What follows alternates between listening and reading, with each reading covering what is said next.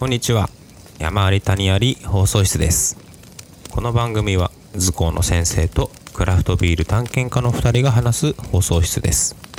東京に暮らす僕山ちゃんとロサンゼルスに暮らす僕谷くんが日米間の子育て教育アートカルチャーなど日々起こる人生の山や谷を面白がりながらおしゃべりします。はい。では今回もよろしくお願いいたします。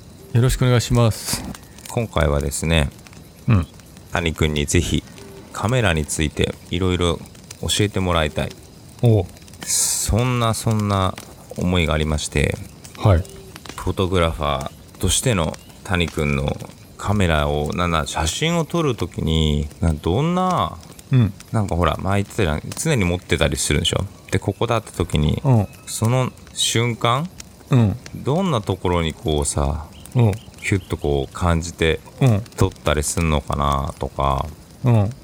あとなんつうのその後の編集とかさはいその辺もろもろこの撮るところからなんか作品になるまで、うん。その一連のストーリーをねぜひ聞いてみたいなと思ったんですよ。なるほど。うん。そう。僕はフォトグラファー、うん。まあ、写真家としても活動してるんだけどうん。僕はあくまで独学でちゃんとした学びをしてないのね、うんちゃんとっていうのはうん学校行ったりとか、うん。そういうのしないからもう完全なる独学で、うん。なんか機会があったらねせっかくアメリカだしいくつになってからでも学べる環境すごい整ってるからうん。いつかは大学行きたいなとか思ってんだけど、なんでね僕はね本当にあんまり偉そうなこと言えないっていうかあくまでなんかすごい好きでハマってってうん。うんいう感じだから、僕が言うことが全て正解っていうわけではうないから、えでもそれがね、うん。すごいいいと思うなんかこうだからこその視点とか、うん。だからこその観点ということでぜひ谷くんの視点を教えてください。そうだね。うん。まず僕がどんな写真撮るかうん。から言うと、うん。僕らのポッドキャストで森山大道さんの回があったじゃない、うんうんうんうん。確かね第5話かな、コアかな？うん。うん。僕らのポッドキャスト第5話でお話しした、えー写真界の巨匠、ん。森山大道さんについて語る回があったんだけど、うん。まあ、その人結構インスパイア受けてるからうん。基本的には僕ストリートが好きだね、うん。こう街中のうん。なんてことないこう日常を切り取るっていうか、うんうそその時にさ、うん。そのここ撮ろうって思う瞬間とかってさパターンがあったりすんの？もうほんと感性ほんと気分だと思う、あのストリートフォトってうん。言ったらハメ撮りみたいな感じなんだね、うんうんだから例えば山ちゃんあのバスとか乗るじゃん。うん。自分バス乗ってて、うん。通路挟んだ逆側のうん。おばあちゃん気になったなとかなったら、うん。普通にね一眼レフとかでっかいカメラ向けるとうん。みんなびっくりするじゃん、うん。そういうのバレたくないから、うん。小型のコンパクトの手のひらサイズでうん。パシャってこう全然バレないように自分は正面向いてんだけど横でハメ撮りしたりとか。そういうのがねストリートフォトなんだよね、へえうん。で僕はなんでそこが魅力あるかって言ったら、うん。まあ、もちろん生まれ育った環境もあると思うんだけど、うん。まあ、僕と山ちゃん東京じゃない？うん。で、まあ、西の方といえども、うん。結構な、まあ、都会じゃない？うん。でやっぱりね街歩く人とかさ結構面白い人いっぱいいるじゃん。ね。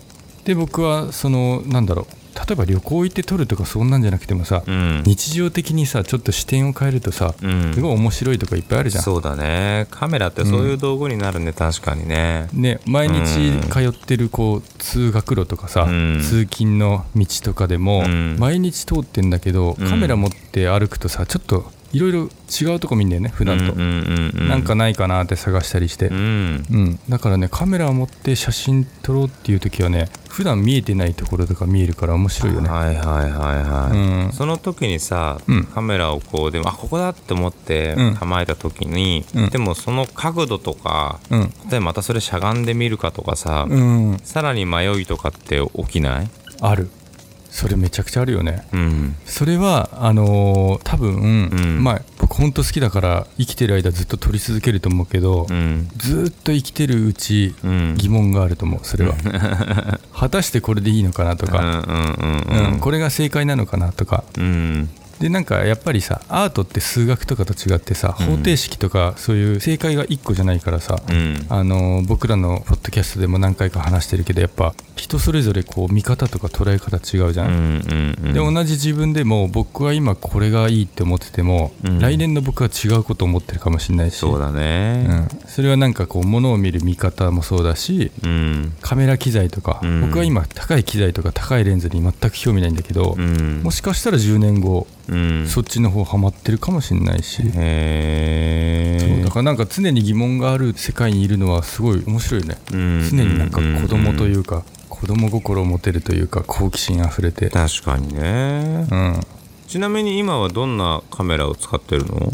僕はね今基本的にうん。一眼レフは、えー、とキャノンのね 6D ってやつだね。キャノン 6D うん。それはもう一眼レフだから結構しっかりしたカメラなんだ。そう。あのね一眼レフってうん。結構ボディがでかくてさ、レンズが取り外せるやつで、はいはいはいはい。でさフルサイズって聞いたことある。うんうんうんうん。なんかカメラ興味あるなって言ってちょっと調べていくとうん。センサーのサイズが出てきてさ、うんうんうんうんなんだこれってなるると思うんだけどフルサイズってやつが、えーとまあ、一番大きいというか、うん。うん、キャノンで言うと僕はねフルサイズの一番下のランクっていうか、うん。まあ、価格で言うと一番下なんだけど、うん。僕からの機種から1個下が、うん。ASPC っていうね、うん。センサーサイズがね一回りちっちゃいんだよね。うーん。ASPC そう。まあ僕が使ってるのはキャノン 6D6D ってやつで、なるほど、うん。今ネットでもたくさん出てくるね、うん。人気のエントリーフルサイズ。そうそうそう。エントリーだね本当に。とりあえず僕フルサイズに興味があって撮りたくて、はいはいはいはい。でレンズはね、えー 50mm レンズかな、うん。標準レンズって言われる。うん。なんで標準かっていうと、うん。人間の視点と同じ画角、うんうんう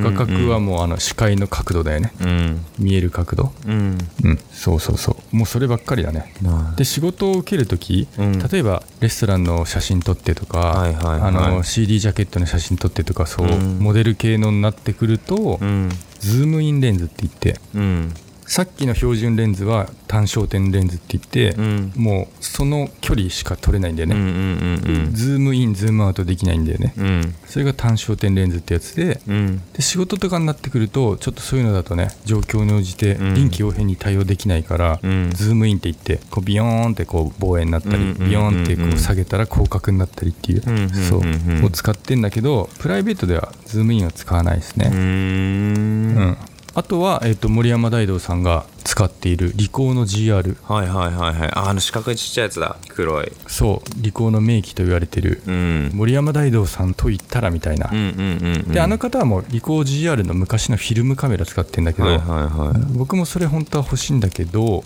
ちょっとねあのこういうコレクターがうん。手を出し、うん。まあそんな安くはないからうんうんうん状態のいいものは結構高いからもう作られてないから、僕はデジタルカメラの GR を使っていると、うんうんでなんで GR を持つかって言ったら、うん。ポケットサイズ入るしう、んうんやっぱ一眼レフってでかいじゃんうん。でかい。重くて。そうなんですよ。でいくら子供の写真を綺麗に撮れるって言っても、うん。やっぱ一日持ち歩くの結構じゃない？そうなんですよ。うん。それはねすごいねわかるのよね、うん。なんか俺も新婚旅行のために、うん。えっ、と買ったの。ニコンのうん。40X ってやつかな、うん、40D かな？うん、でそれをその後結婚して4年経って子供が生まれて、うん。さあまた子供の写真撮ろうって活躍しそうになったけどやっぱりうん。ショットの散歩とかに持ってけなくて、だよね。ね、でだんだん携帯のカメラが良くなってくるじゃん。そう。もう撮って変わられましたね。すごいよね。すごいですよ。今スマホ。そう。本当にすごい。でその谷君の GR もうん。でもスマホよりかはやっぱり全然味わいが違うものが撮れるの？そうね。僕は今 iPhone SE のうん。SE2 っていうのか？2代目のあ。SE を使ってんだけど。あ同じですな。本当に？うん。もう十分すごいいいんだけど、うん。やっぱりそういう GR とか、うん。あのまあそれ GR もね単焦点レンズなんだけどそういうので撮るとねやっぱり違うんだよね、はいはいはいはうん。だから iPhone でももちろん撮りまくるけど、いうん。今日はって時はうん。ポケットにこう GR をスッと忍ばせといて、はいはいはいはうん撮ったりするね。いへえそのさ GR もうん。このボケ感っていうのうん。がちゃんと出るの？すごいあそうなんだ。ポケットサイズで。すごいよ、うん、GR は、うん。あの高級コンデジ、はいはいはいコはい。ンパクトデジタルカメラコンデジって言うんだけど、うん。高級コンデジって言われてて、うん。あの単焦点レンズ、ん。ズームインズームアウトできないやつで、うん。めちゃくちゃボケる、へえ、うん、それちょっと興味あるな。今ね実はねずっとねその、じゃあ新婚旅行の時に買った、うん。15年前に買った一眼はどうなってるかというとうんもうここ8年ね7年ちょいか。うん。仕事用に撮って変わってまして。あ本当？そう学校で子供たちの、まあ、制作風景をうん。ずっと写真を撮りまくるんだけど、そのために使っててそれがね、うん。またずっと単焦点で撮ってるんです俺も。はいはい。レンズ変えて。うん。それもさいちいち肩にかけてずっと学校歩いてるのも重いなーって。だよね。そのメガネでね。メガネ。しかも。そのメガネで。そのメガネでね危ない人みたいになっちゃうよね。そんなことはない。校内放送とか。そんなことはない。大丈夫か？大丈夫ですよ。不審者じゃないですよ。でもなんか一眼ってこうさ撮りますよ感もあるよね。ある。ね。今から撮るよっていうね。なんかある。うん。いやでもちょっと興味を持ったな。GR ちょっとじゃあ GR の良さをうんちょっともうちょっと教えてくださいよ。興味持ったぞ。そうだね。GR うん。まずねあの、うん。先に伝えておくと、うん。カメラはね、うん。ハマってしまうとね、うん。何台でも持ちたくなっちゃうのね。あそうなんだ。1台じゃダメなんだ。で写真にはまると、うん。カメラの機種よりもうん。レンズを集めたくなっちゃうのね。はあはあはあカメラの機種もあるしレンズもあるし、うん。で、えー正解は本当に一つもないです、うんあの、うん。iPhone でも素敵な写真撮れるし、はいはいはいはい。ちなみに僕は1回普通のフォトコンテストで、うん。ギリシャのアテネで開かれたコンテストで僕、うん。iPhone の写真でうん。提出して入選したことあるからね、へえで今こういう時代だから iPhone だけのコンテストってあるんだけど、ん。それは普通の写真、うんうんうんうん。で iPhone で撮ったって言ってギャラリーが嫌がる人もいるかなと思って伏せてたんだけど、うん。そう。だから僕が言いたいのは iPhone でも映るんですでもうん。チェキだっけ、うんうんうんうん。でも本当にすごい心を動かせる写真は撮れるっていう、うん。こそれが大前提ね、うんうんで本当シーンによって、うん。で今、えー、と GR が気になるっていうので、うん。えー、とじゃあなんで森山大道さんは GR しか使わないかって言ったら、うん。やっぱはめ撮りをしたいと。うん。で一眼レフをこう横の人とかに向けるとみんなビビるしうん。でストリートフォトを僕も好きな理由の一つがやっぱね、うん。あのー自然体を撮りたいんだよね。うんうんうん例えば一眼レフで子供たちに「うん。はいじゃあ今撮るよ」ってやったらうん。構えるじゃん、まあね。突然だとね。ね。変顔する人もいたりとか、うん、まあそれもそれで全然いいんだけど、うん。個性も取れるから。うん。でもそのままの日常を気配も感じさせず切り抜きたい時は、やっぱどうしてもカメラちっちゃい方がいいと、まあ、そういう理由でストリートフォトの人は結構そういう GR とか、うん。ちっちゃい小型のコンパクトカメラを好む、あとやっぱりねあのハメ撮りとかバレちゃって怒られたりとか、うん。罵声言われたりとかがあるから。うん谷君もうん。そういう経験ってあんの？そのここだって思って撮って何撮ってんの？みたいなのってある？俺一回ある。あるんだうん、うんあのそれこそうん。山ちゃんも知っている、うん。同じ同級生のうん。チョク君って言うんだけどね。ああよく知ってますね。よく知ってるでしょ、うん。これ聞いてくれてるか分かんないけど、うん今、うん。チョクが、うん。あのロサンゼルスにねうん。遊びに来た時があって、うんでダウンタウンに行こうよっつって、うん。その時俺カメラにめちゃくちゃドハマりしてて、はいはいはい。そのキャノン 6D 一眼レフをうん。でっかいのをこう首から下げて、うん。ダウンタウンでねこう写真撮りながらこう一緒に歩いてたの、したらやっぱねホームレスの人も多いのよ。あロサンゼルスのダウンタウンって、あうん。で僕全然気づかなかったんだけど、うん。なんかこう壁にあるウォールアートみたいになってそれを撮ってたのね。うん。したらたまたまその下にホームレスの人がいてうん「お前俺撮っただろ」みたいになっていきなりなんかダッシュしてきたの。うお怖い。で俺は全く知らないし、うん。映ってんのも知らないし人がいるのも知らないし、うん。なんか人がこっちに走ってくんな怒りながらと思ってたの、うん。でよーくなんかこう見てると俺の方に来てるよと思って、であれ？なんかあれ近づいてくると思って、うん。俺も最後ねダッシュで逃げたんだけど、どうやら俺をバカにして撮ってんだろうみたいに、思われたらしくて。そういうことか。うん、チョックはそこにいて、うん。でもあれね谷君のが全然足速かったから、うん。全然追いつかなかったよって言われた。本気で30過ぎて本気で走ったの多分ねそれぐらいだと思うわ。なかなか人から逃げないよね。逃げないよ。大人になるとうね、ん。怖かった。これは怖いよ、うん、そういうのもあるし。そうか、そうね。ストリートで撮るときねやっぱり注意だしそうそうそ嫌がる人もいるよね。う、うん、あとは本当に例えば、うん。そのなんだろうジャーナリストじゃないけどうん。本当現状をさうん。映し出したいっていうので、ホームレスをうん。ばっか取る人もいいんだけど、うん。ちゃんとそういう人は、うん。例えば5ドルとかさ500円とか上げて、うん。僕こういうものですって言って、あの代わりに取らせてくださいって言って、うん。取ったりする人はいるけど、やっぱね何もなくさそういう人たちはめ撮りしたらね、うん。やっぱねバカにしてるって思われるし、うん。うん。うんまあそういうなんかこうまあね嫌な人もいるからねストリートはね、なるほどね。そうだね。うん。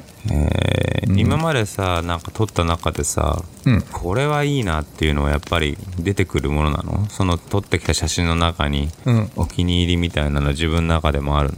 あるねなんか。うんあとはうん。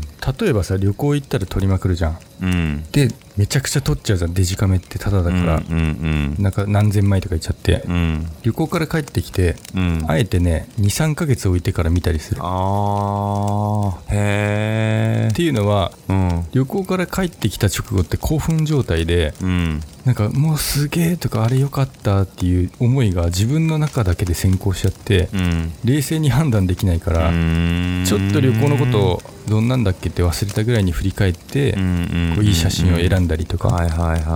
であとはその23ヶ月後でもいうん。いいなって思わなかった写真をねうん。例えば23年後とかに振り返ってみた時にうん。その時はいいなって思わなかったのにうん。その23年後に見たらあこれいいじゃんとかそういうのもあったりするからうん。谷君のそういう写真ってなんかどっかネットで見れるんだっけ？そう僕ウェブサイトがありましてうん。グラフィックデザイナーと写真家としてはねうん。トモタニーっていう名前で活動してて、はいはいはいはい。トモ TOMO、うん。タニーは大谷の谷なんだけど、ん。TANY だね、うんうんうんうん。I じゃなくて Y、うん。タニー。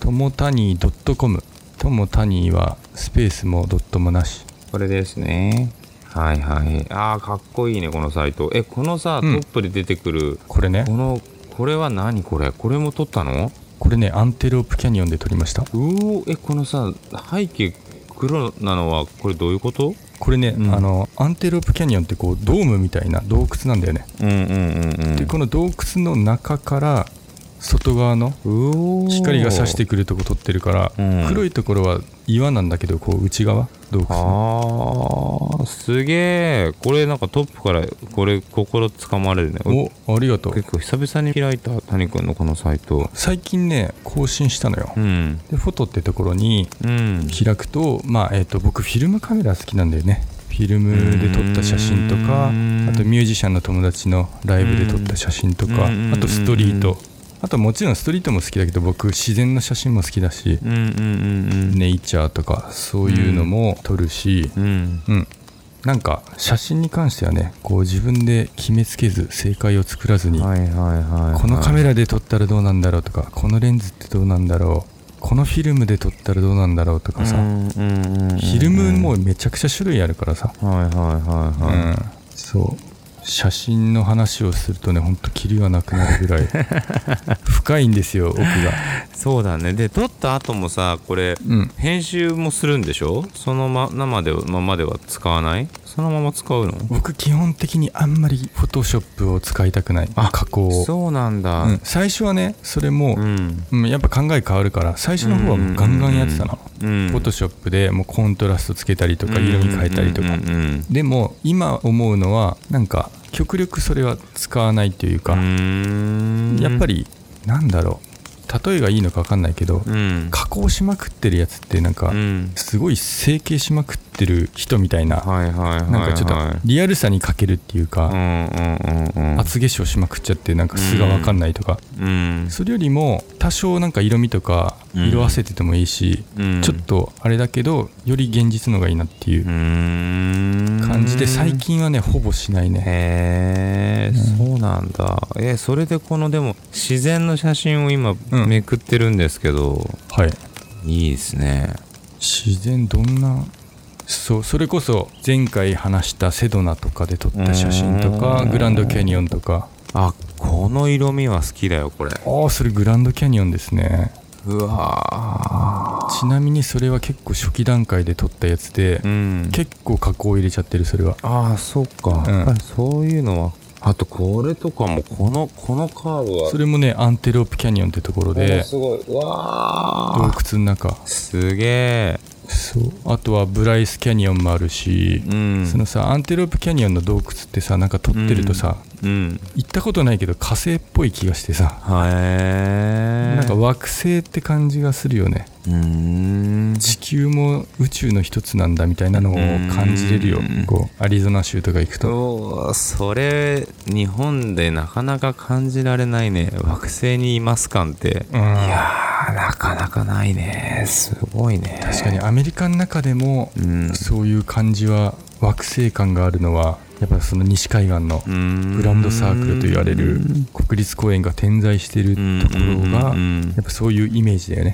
うーんそう。でも本当に僕は風景も好きだし、うん。ストリートも好きだし、うん。人を撮ってるのも好きだし、今のところモデルのポートレートとか、うん。スタジオでライティングやってそういうなんか雑誌の表紙みたいなのはうん。ちょっと興味がないんだけどうん。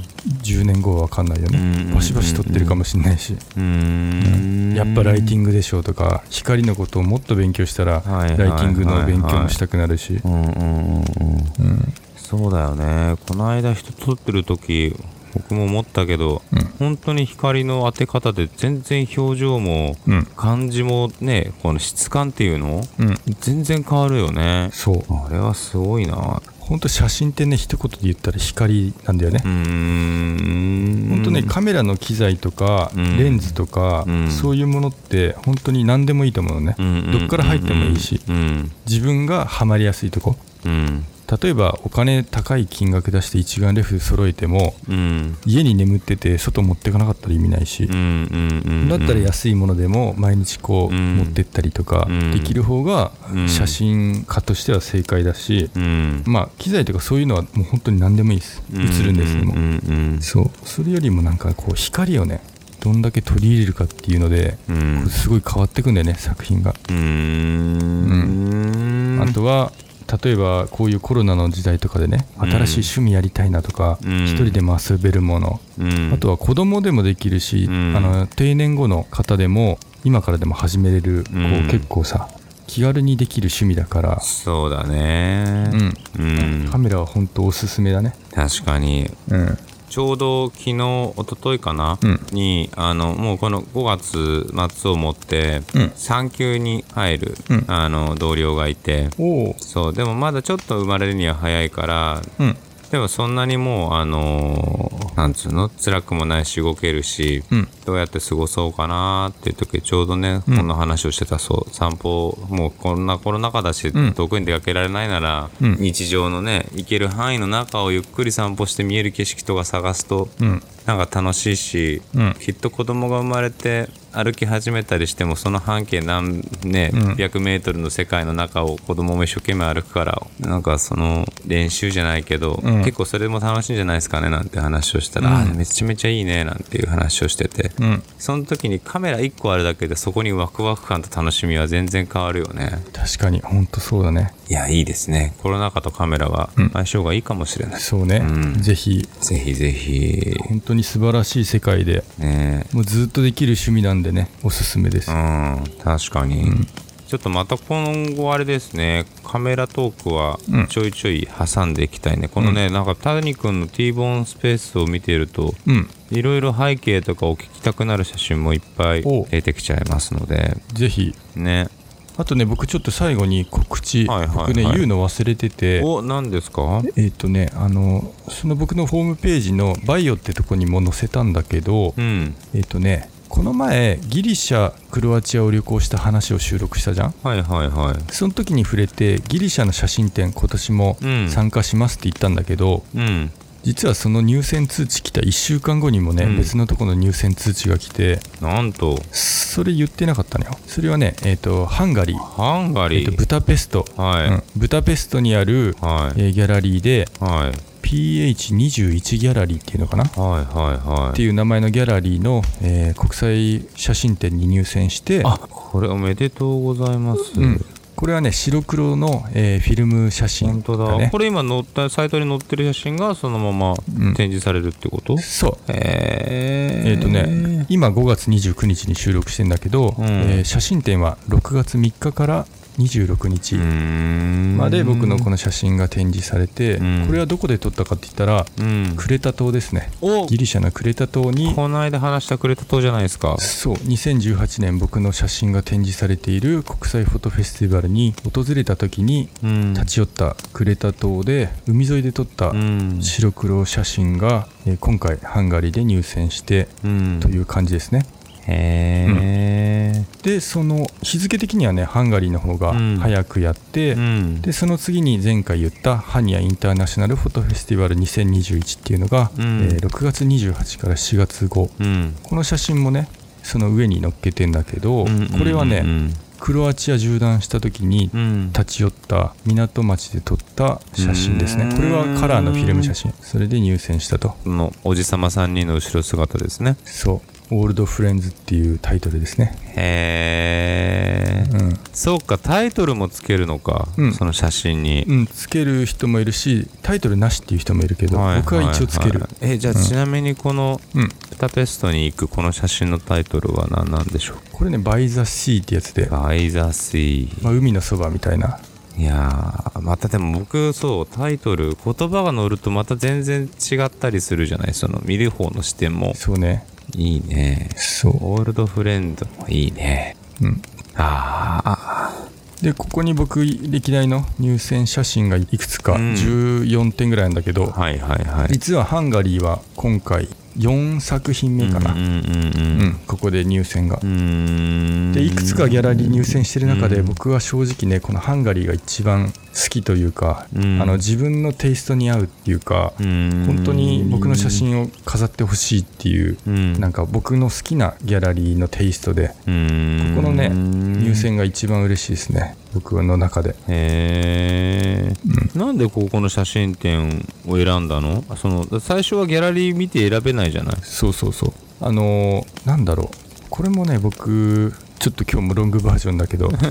うんなんか僕的にうん。例えばさ東京で言うとさ僕は、えー、と六本木とか銀座とか、うん。青山代官山とかそういうとこよりも、うん。あの高円寺とかさ中野とか、うん。吉祥寺とかそういう方が好きなのね、うんうんなんとなく全然同じ東京でも違うでしょ？うん。そんな感じでなんか国際フォトフェスティバルに入選って時にうんパリとか、うん。ロンドンでとかいうよりも、うん。ハンガリーのブダペストとかうん。アテネとか、うん。そういう方が、うん。え何それってちょっと思っちゃうのね。うーん。だからちょっとえどこ？みたいな、うん。マイナーさがある国の方が良くて。うん。であのー前回クロアチアギリシャ行ったって言ったけど、うん。ハンガリーが今めちゃくちゃ行きたくてさすごい興味あるのねね。東ヨーロッパで、うん。絶対近いうち行きたいんだけどうん。そういう自分が行ってみたいなって国で気になるところうん。アテネもそうだったんだけどうん。そういうとこで面白そうなギャラリーないかなってインスタとかうん。ネットで調べて、うん。自分のテイストに合うとこあったら、うん。エントリーして写真展に応募して。なるほど。うん。写真展国際写真コンクールみたいなので検索してるわけじゃなくって、うん。まあ、それもあるんだけどうん。ギャラリーのうん。雰囲気をインスタとかで見て決めてるわけだ、そう東京で落とし込むあとー。高円寺中野でのギャラリーで僕の写真を飾ってほしいっていうのが一番最初に来て、そっからその辺でやってるコンテストないかなで調べてうん。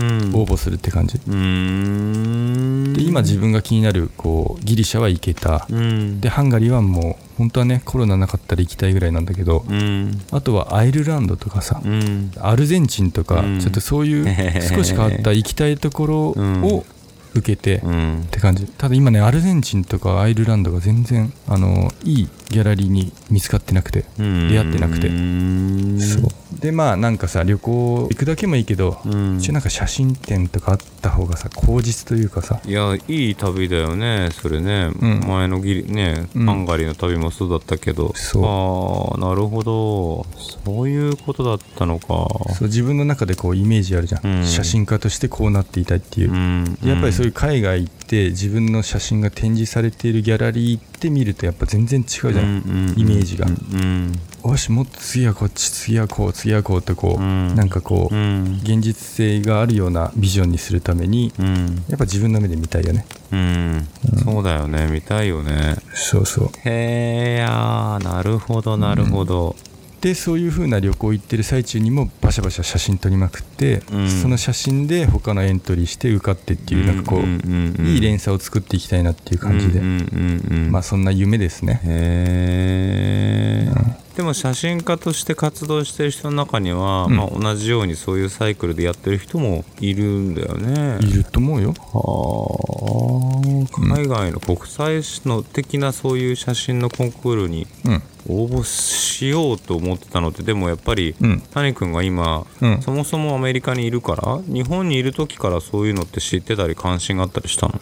正直僕も一眼レフは昔買ってて日本でね。うん。結構眠らしてた、うん写真について勉強しようかなと思って本も何冊か買ってもうん。挫折して、うん。いいやわかんないや、うん。忙しいしで終わってて。うん。でアメリカ来た時にねあの結構自由時間が多いいい会社に働けて、うん。せっかく時間あるからそこでカメラをもう一回同じ、うん。諦めてた本を読んでそこからなんかこうハマってって練習して、うんそう一番最初僕がコンテストに興味を持ったのが、うん。その時インスタグラム、ちょっと流行り始めてた時でうん。なんかこのこのハッシュタグをつけてくれた人の中から1日1名素敵な写真を選びますみたいなののがあってなんかハッシュタグコンテストみたいなうん。あってそれで遊びでやってたらたまたまなんかね1回受かったのよでそれがなんか自信につながった。こんなねど素人の僕の写真をね、うん。評価してくれる人なんかいないだろうって思ってたんだけど、初めて公にこうアナウンスしてくれて、うん。素敵な写真この方が撮ってくれましたって僕のアカウントにへー。そっからどんどんなんかすごい自信につながってきて、あれ僕いけんのかな？